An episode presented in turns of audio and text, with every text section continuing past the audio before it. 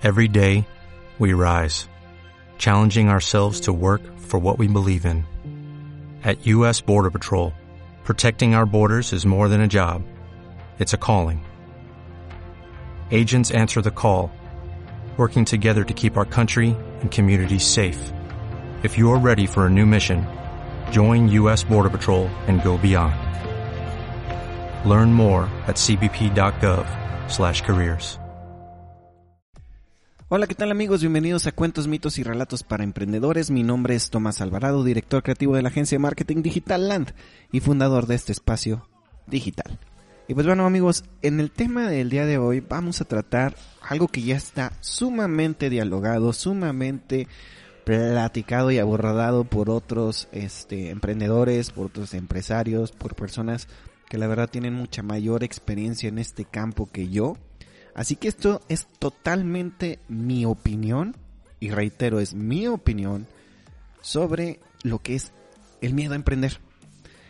¿Y por qué quiero hablar de algo que francamente a mí no me gusta tocar demasiados temas que ya han sido abordados por personas que admiro, personas que creo que hacen muy buen trabajo, inclusive creo que lo hacen mucho mejor que yo, obviamente. Este, y lo digo en todo el sentido de la, de la humildad, no es que intente menospreciar mi trabajo, solo creo que ellos tienen una voz de mayor experiencia en varios campos que yo todavía no y que estoy intentando simplemente adquirir. Entonces de ahí viene que me decidí hacer este, este episodio, puesto que en esta semana me ha tocado escuchar estos miedos que les voy a platicar en reiteradas ocasiones. Yo he sido como ustedes que tal vez ahorita me están ahora escuchándome, pero yo he estado del otro lado escuchando videos, podcast de otras personas que abordan el por qué no emprender, ¿verdad? Antes quiero dejar algo bien en claro, muy muy en claro. Yo he hecho, yo he dicho muchas veces que este podcast no es un podcast de, pues de autoayuda. ¿En qué sentido? Yo no les voy a decir que hay una fórmula mágica, ¿sale? Una fórmula mágica para hacer cualquier cosa o que este es un secreto que los va a ayudar, ¿no? Y tampoco estoy en contra de la gente que le gusta hablar de esto.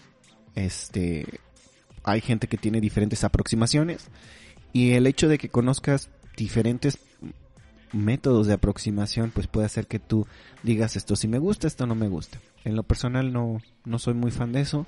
Sé que el cerebro este se tiende a ir por ciertas cosas o le llaman más la atención de ciertas cosas y no, no tiene nada esto que ver con, con neuromarketing, sino más bien con, con simples clases de copywriting, que es la forma en que tú escribes y cómo ciertas, ciertas palabras pueden llamar más la atención, incluso esto se puede llevar al clickbait, etcétera, etcétera, etcétera, pero ese no es el tema. Quiero primero hacerles ver que no tiene absolutamente nada de malo si tú no eres emprendedor. No es nada malo, no hay nada malo en ello. Porque creo que también hay otra cuestión que es el ataque a las personas que reciben un salario, un salario fijo. No tiene nada de malo que tú quieras trabajar para alguien más. Absolutamente nada de malo. Es muy noble que tú quieras trabajar en una empresa y que quieras poner toda tu alma y corazón en una empresa y ayudarle a alguien más a cumplir no un sueño, sino una meta ya tangible y quieres dedicarte a eso, ¿verdad? O a lo mejor es un trabajo que te está ayudando a que luego tú puedas ahora sí que desarrollarte como emprendedor.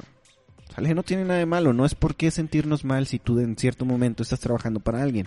Yo he tenido que trabajar para personas y tengo en estos momentos, a pesar de tener yo mi propia agencia, yo diversifico las cosas que hago y en algunas veces trabajo también para alguien más. Tal vez no de la manera donde tengo que estar presente en una oficina todo un día.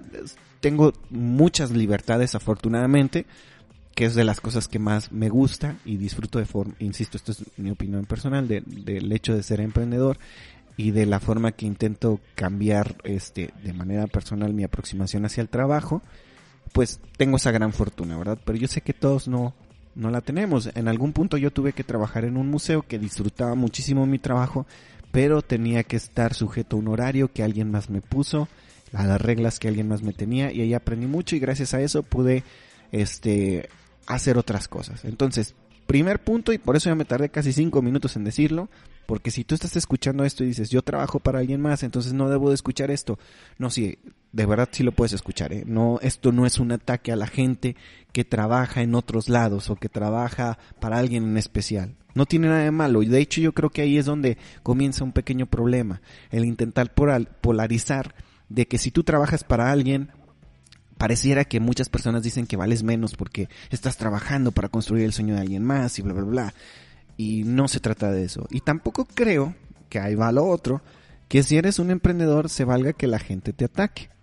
Este, yo lo tomo todo con humor. Bueno, no todo.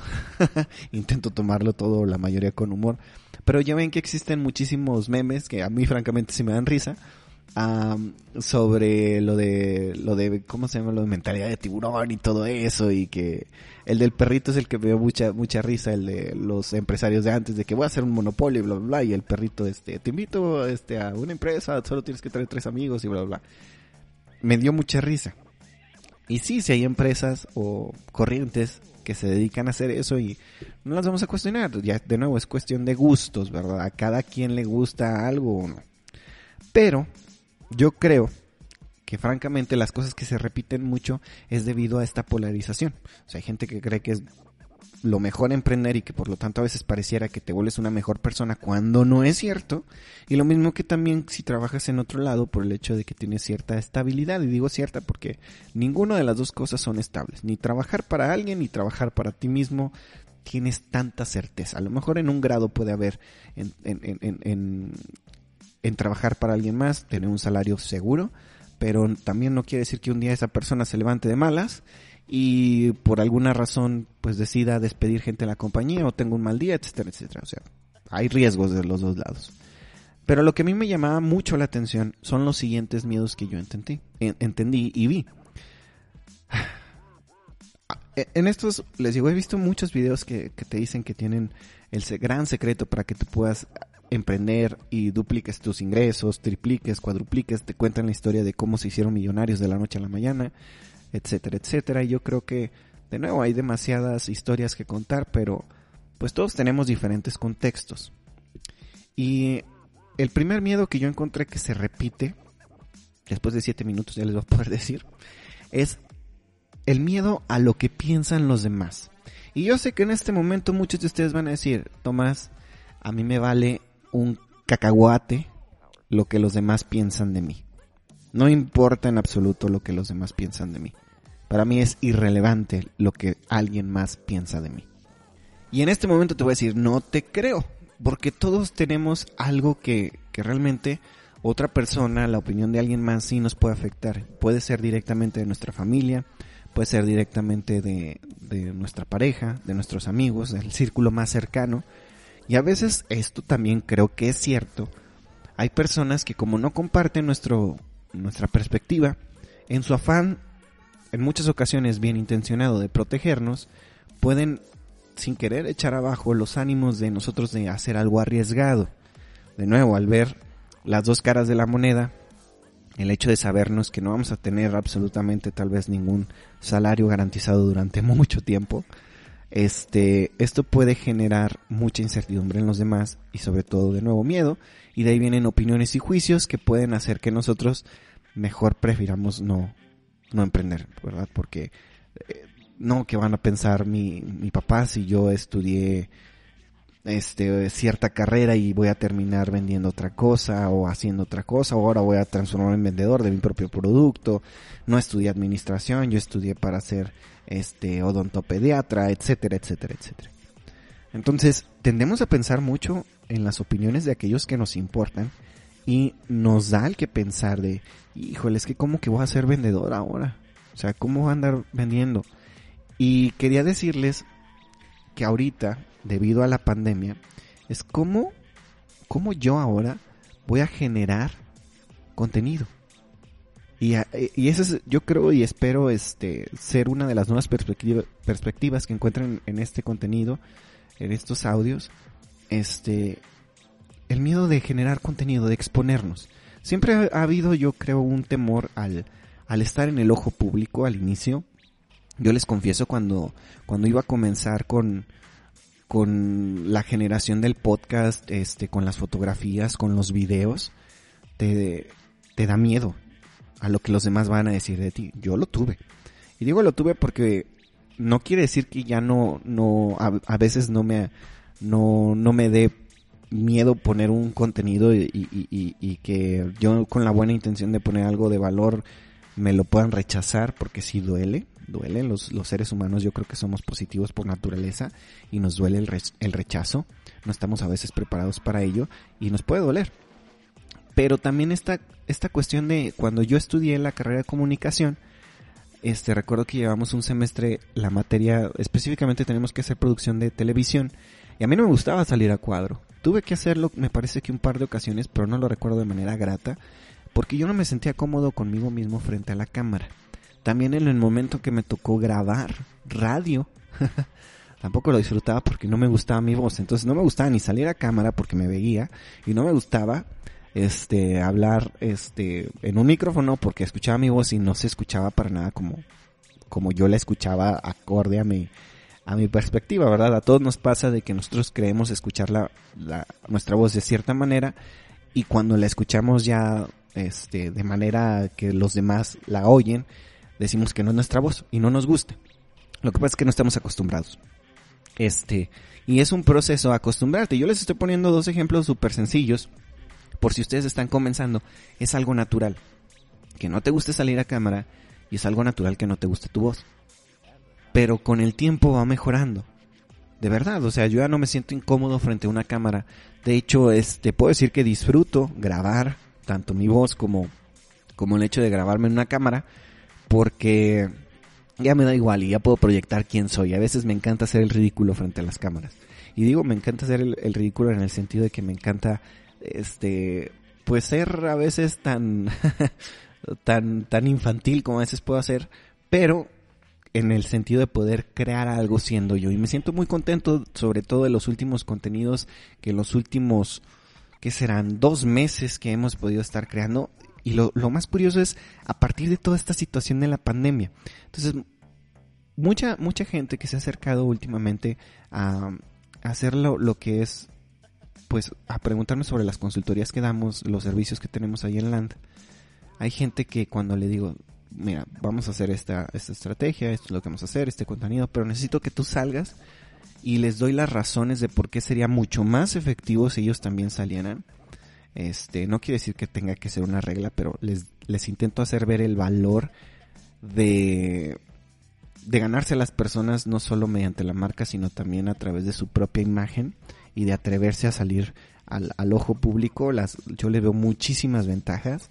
Y esto también tiene, pues lo conoce gente que, que, puede estar muy bien posicionada como puede estar también mal posicionada. y no, en un sentido negativo, o sea, que no nos gustan a todos.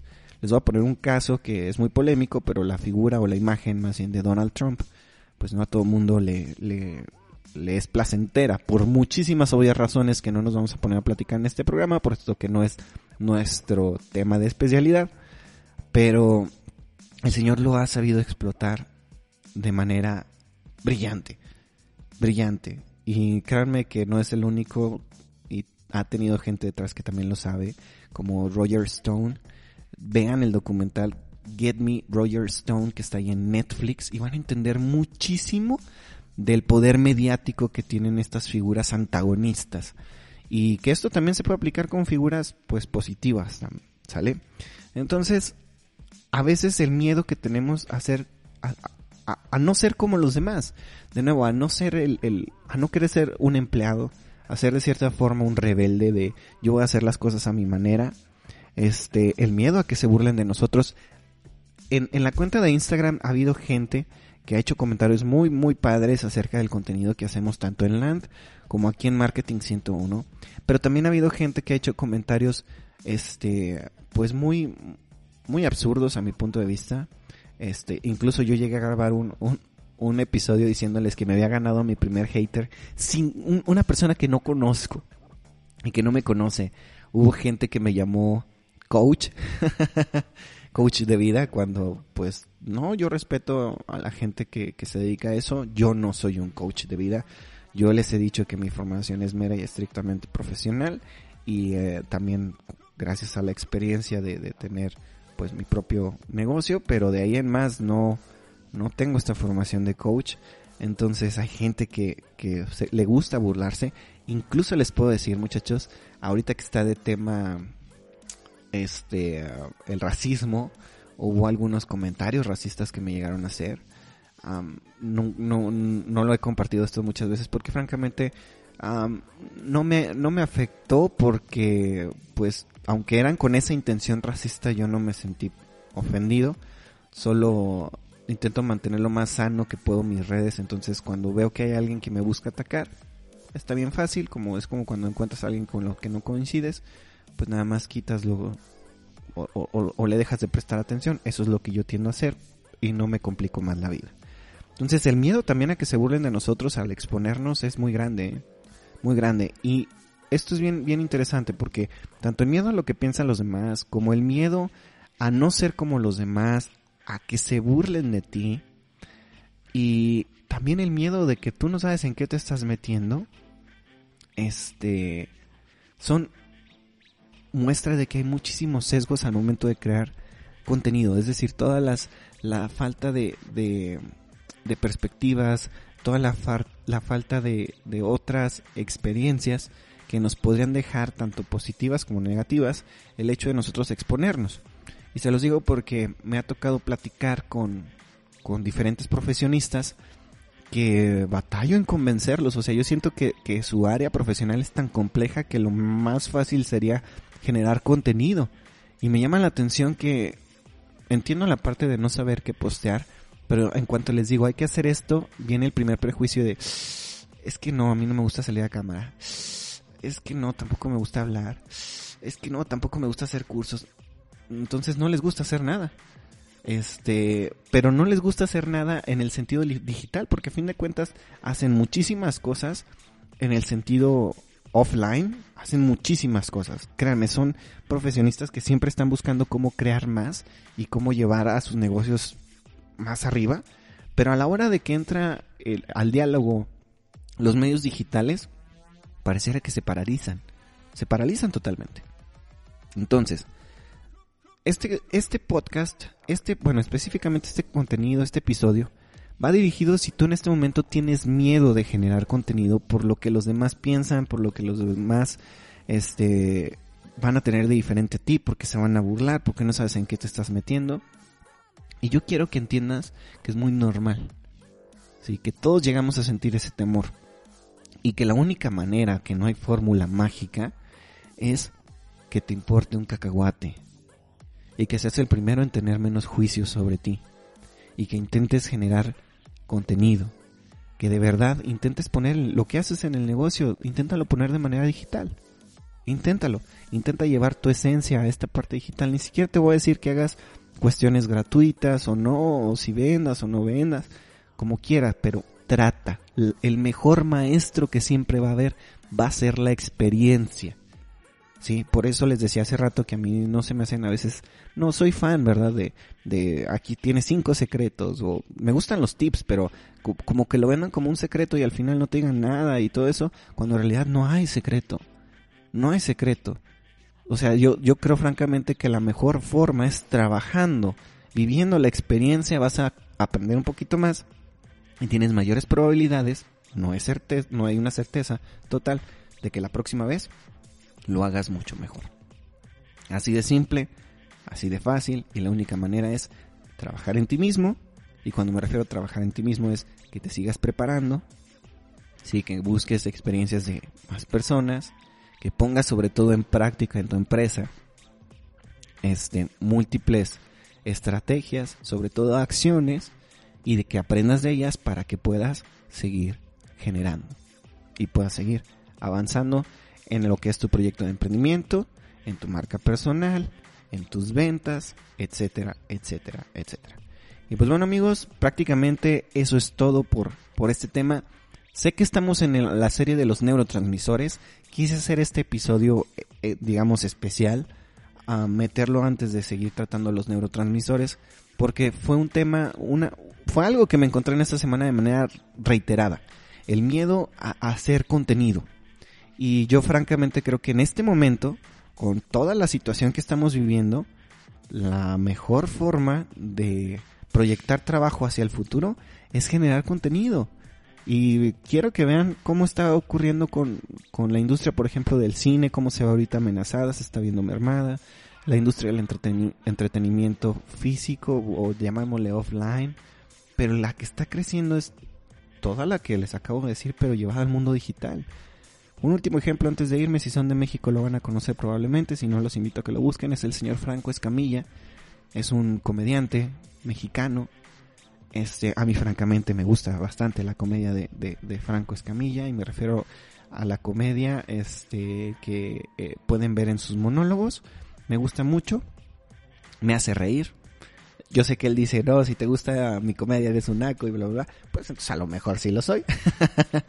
Pero a lo que voy es, el señor, a mí se me hace que es un tipo muy inteligente, lo respeto mucho y lo admiro en el sentido de que crea demasiado contenido.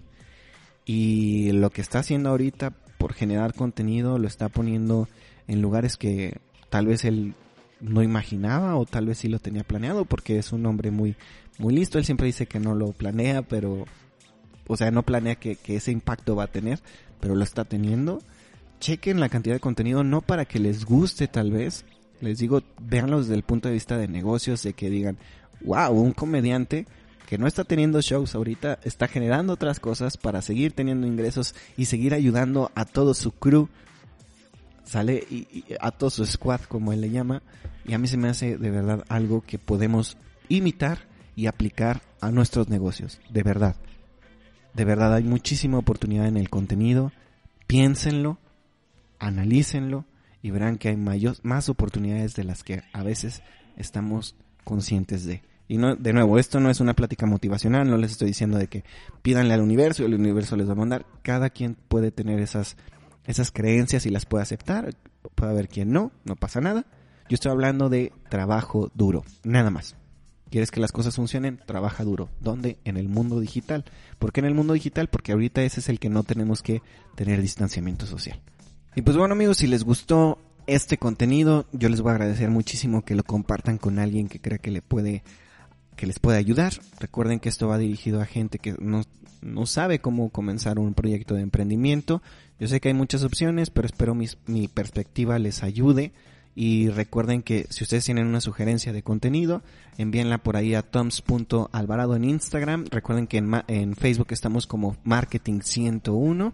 En YouTube también estamos como Marketing 101. Ya se va a volver a empezar a subir contenido ahí. Les pido una gran disculpa puesto que dejé la verdad muy abandonada muy abandonado el canal de YouTube. Recuerden que nos pueden encontrar si nos estás escuchando en Instagram, también nos puedes en Instagram, perdón, en Spotify, también nos puedes encontrar en Google Podcast, en iTunes y en iBox. Entonces, no hay pretexto de que puedan checar ahí nuestro contenido. Recuerden que también tenemos la serie de cuentos, mitos y relatos para emprendedores ahí en Instagram TV y es contenido diferente al que están escuchando. Entonces, hay diferentes contenidos para todos los gustos, para todos los tipos de personas. Quien quiera pequeñas cápsulas también en Instagram. Entonces, pues aquí intentamos ayudarles de, la, de múltiples maneras y ojalá les siga gustando este contenido que hacemos con mucho cariño para ustedes. Y pues eso sería todo. Mi nombre es Tomás Alvarado y nos estamos escuchando a la próxima. Bye bye.